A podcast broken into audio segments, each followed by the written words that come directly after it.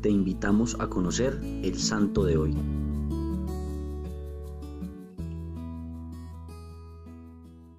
Hoy te presentamos a San Bernardo de Claraval. Bernardo nació en Francia en el año de 1090. Era de una familia noble y nació en un castillo. Su origen le permitió tener una excelente educación, sobre todo con el ejemplo de su madre, fue un niño bastante fervoroso que dio muestras de una devoción especial por la Virgen María.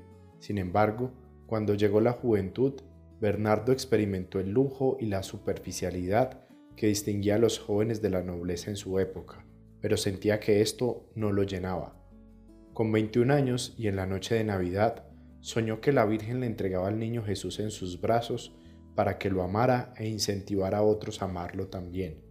Desde ese momento, Bernardo decidió consagrar su vida a Dios.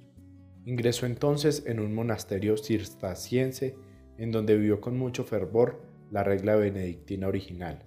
Sus superiores le encargaron fundar un nuevo monasterio en Champagne y se dirigió allí con esa misión.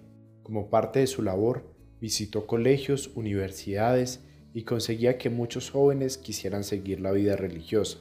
Era tal su poder de convencimiento que se ganó el apodo de cazador de almas y vocaciones.